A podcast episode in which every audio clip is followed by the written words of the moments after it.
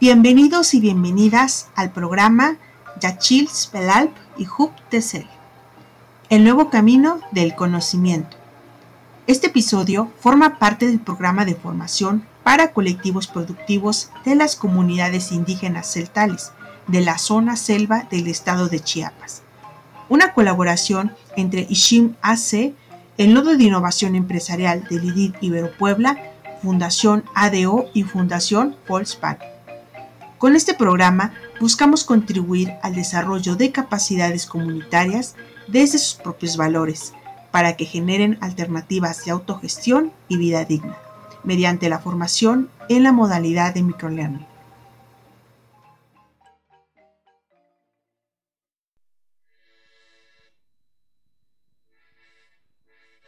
Hoy hablaremos de qué son los megaproyectos y cómo afectan los territorios y a las personas que los habitan. Los megaproyectos son obras de grandes dimensiones con fuertes inversiones de dinero, relacionadas a la extracción de materias primas y generación de combustibles o energías. Los megaproyectos son promovidos por grandes empresas que, apoyadas por los gobiernos, forman parte de las estrategias para promover el crecimiento económico. Aunque se presumen como grandes generadores de empleo e infraestructura, el beneficio económico suele ser mayoritariamente para los dueños de las empresas, sin llegar al resto de la población y rara vez se nos muestran todos los impactos negativos que estos tienen en el medio ambiente y las comunidades. Un ejemplo son las presas.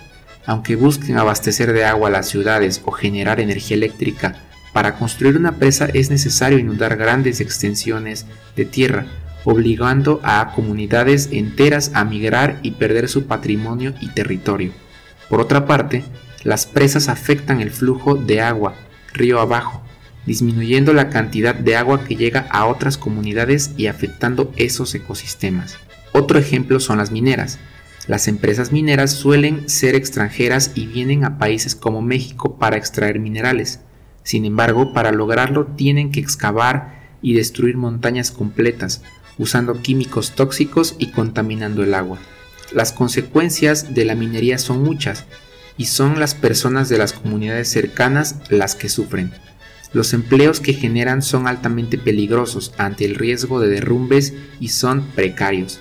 A mediano plazo, una vez que han explotado por completo los cerros y la tierra, las empresas se retiran con ganancias hacia nuevos lugares, dejando a los pueblos sin estos recursos y con territorios contaminados. ¿Y entonces qué podemos hacer al respecto? los pueblos y comunidades tienen el derecho a ser consultados sobre cualquier proyecto que se quiera llevar a cabo en sus territorios.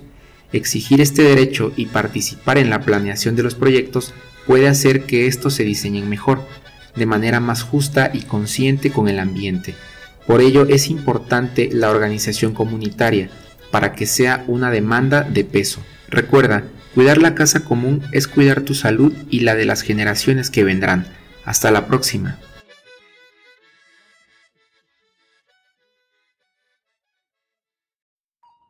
Agradecemos tu tiempo y atención. Escúchanos en nuestro próximo episodio. Otra economía es posible.